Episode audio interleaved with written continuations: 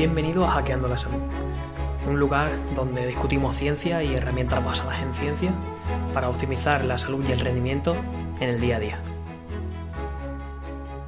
En el episodio de hoy, al ser viernes, vamos a comentar eh, algún aspecto que a mí me. en el que pienso mucho y en el que coincido con algunos compañeros míos también que es bastante relevante, eh, que sucede día a día y que aleja a las personas de su, de su aprendizaje adecuado en términos de salud.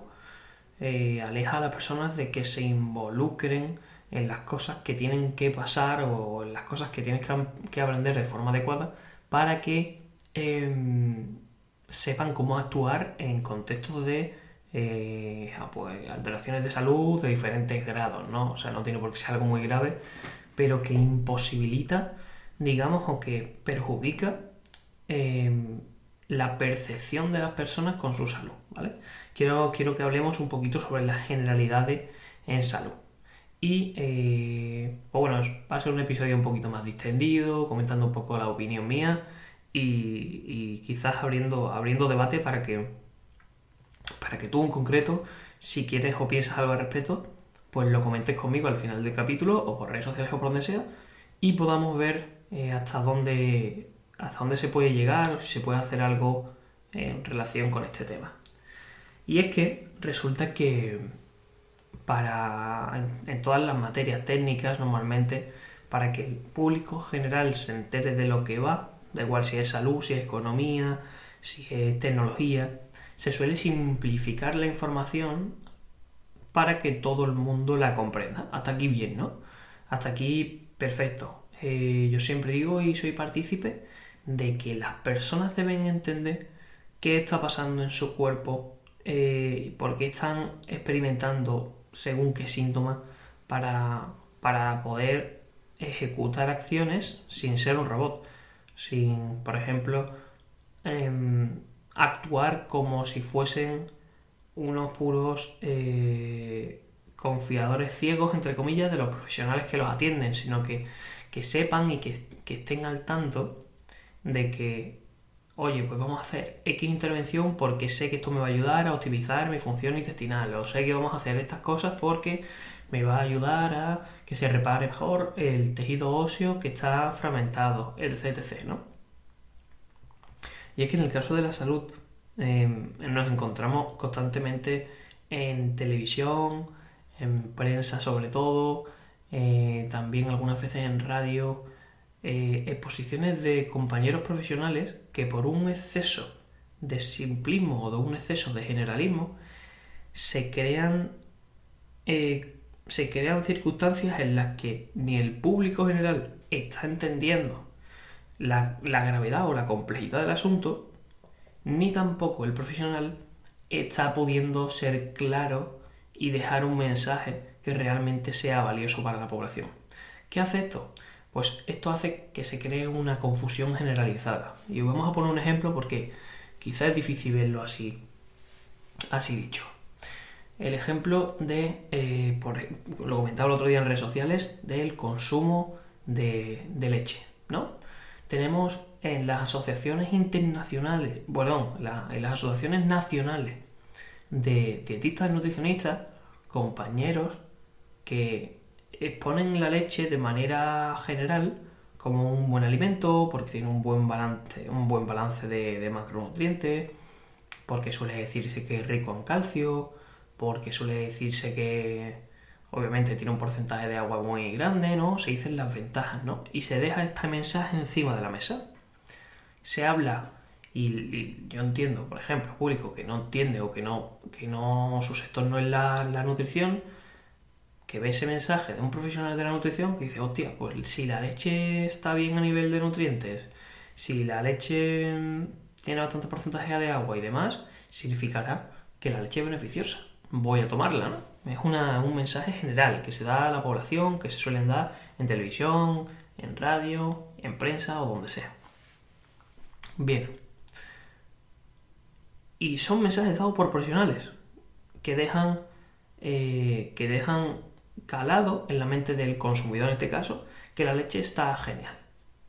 Pero por otro lado, no te dicen o no te explican, oye, ten cuidado, porque hay muchísimos contextos, ya no solamente de enfermedad, sino sin ningún tipo de síntoma, donde la leche no está indicada. No te dicen, por ejemplo, que el calcio de la leche que te lo han vendido toda la vida no es tan biodisponible como, como, como te solían decir. No te comentan que la leche contiene factores de crecimiento que en algunas personas les va a venir estupendamente y en otras personas les va a venir fatal. No te dicen que la leche contiene caseína, una de las proteínas más grandes y más difíciles de digerir del, digamos, del pool de alimentos que, que puedas tomar.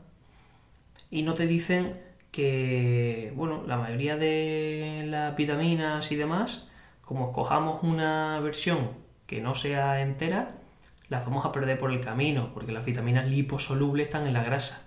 Y normalmente la gente, o mucha gente, consume leche desnatada o semidesnatada.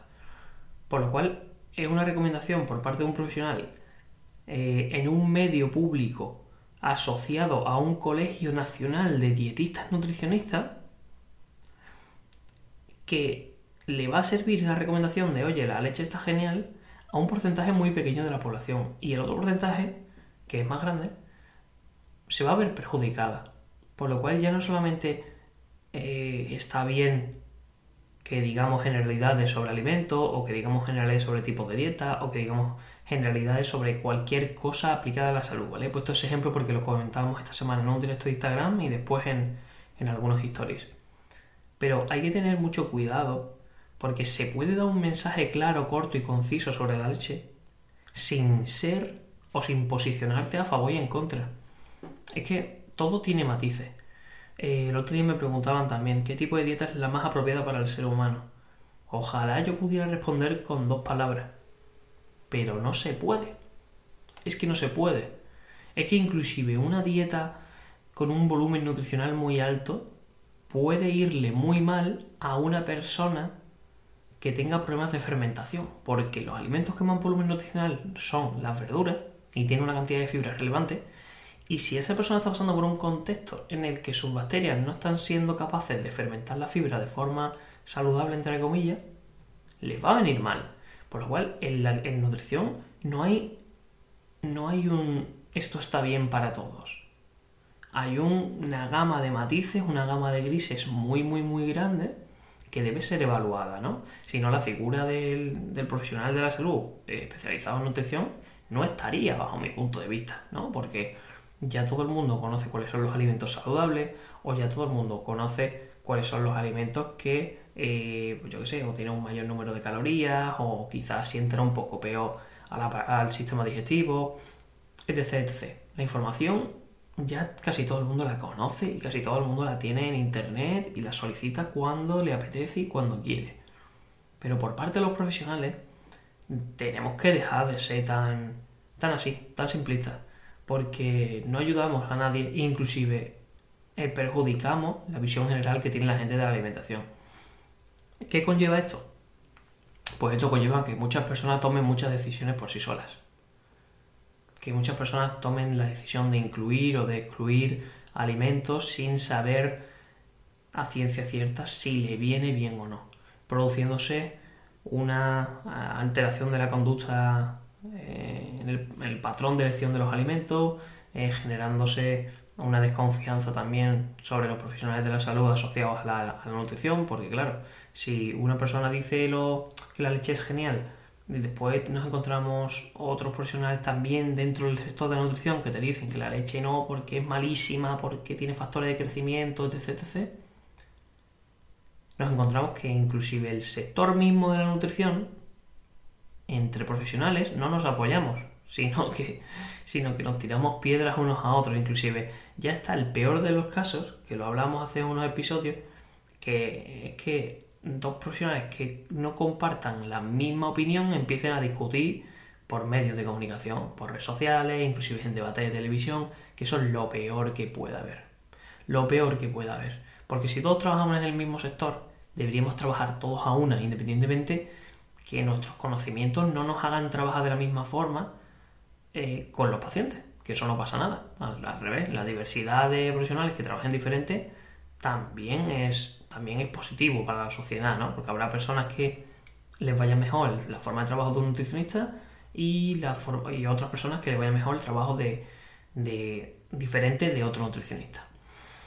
Por lo cual el mensaje es sobre, sobre este episodio o, o digamos el aspecto que quiero hacer llegar es que si eres consumidor de información sobre salud, lo cojas todo con muchas pinzas, lo pongas en cuarentena, digamos, eh, utilices la, información que, que, que, lees o que escuchas y les pongas en cuarentena, inclusive también estas que se dan en los podcasts, aunque yo intento ser bastante, intento matizar bastante las cosas, de hecho por eso utilizo esta red social, porque me permite hablar durante un rato determinado y no mandar mensajes simplistas, sino que si alguien se quiere informar, mínimo se va a escuchar 10 minutos. 10 minutos, 12 minutos, 15 minutos, 20 minutos, incluso 30 minutos algunas veces que me he ido. pero, pero por eso, eh, si, es si eres consumidor de información de salud eh, y hay algo que te interesa, algún mensaje que te haya interesado especialmente por tu condición particular, ok, guarda ese mensaje y compártelo pues, con tu profesional de la salud de confianza, pues con tu médico, con tu ginecólogo, con tu seguramente tengas algún amigo que sea profesional de la salud y te puede decir, oye, ¿hasta qué punto esto es cierto? O hasta qué punto esto en mi caso podría ser aplicable. Y punto número dos, si eres profesional de la salud o estudiante y estás aquí, vamos a hacer un esfuerzo. Vamos a hacer un esfuerzo por pensar un poco antes de decir algo a nivel público y vamos a pensar también las personas que van a recibir ese mensaje.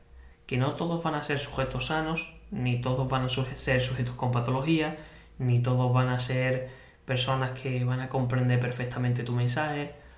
Vamos a matizar las cosas y vamos a intentar no hacer lo que hace todo el mundo, que es posicionarse a favor o en contra de algo. A favor o en contra de la dieta vegana, a favor o en contra del consumo de carbohidratos, a favor o en contra de, de yo qué sé, de las analíticas de sangre, a favor o en contra de eh, las pastillas anticonceptivas. Todo tiene un sentido, aunque parezca a priori malo o aunque parezca a priori bueno. Pero es que somos tan independientes a nivel de salud eh, y hay tantas situaciones diferentes en las que podemos encontrarnos que de verdad merece la pena eh, merece la pena hacer ese, ese, esa cuarentena de información o como profesional pensar un poco antes de ver de qué forma mandamos nuestro mensaje. Esta es la reflexión que un poco quería hacer y que me encantaría que me, que me que compartieses conmigo tu forma de pensar por redes sociales o por donde sea. Es que a mí me encanta hablar de estas cosas. Y, y nada, espero que te haya gustado este capítulo un poco más distendido y eh, nada, nos vemos en, en, el siguiente episodio. Te deseo un genial día, te mando un abrazo y, nada, hasta la próxima.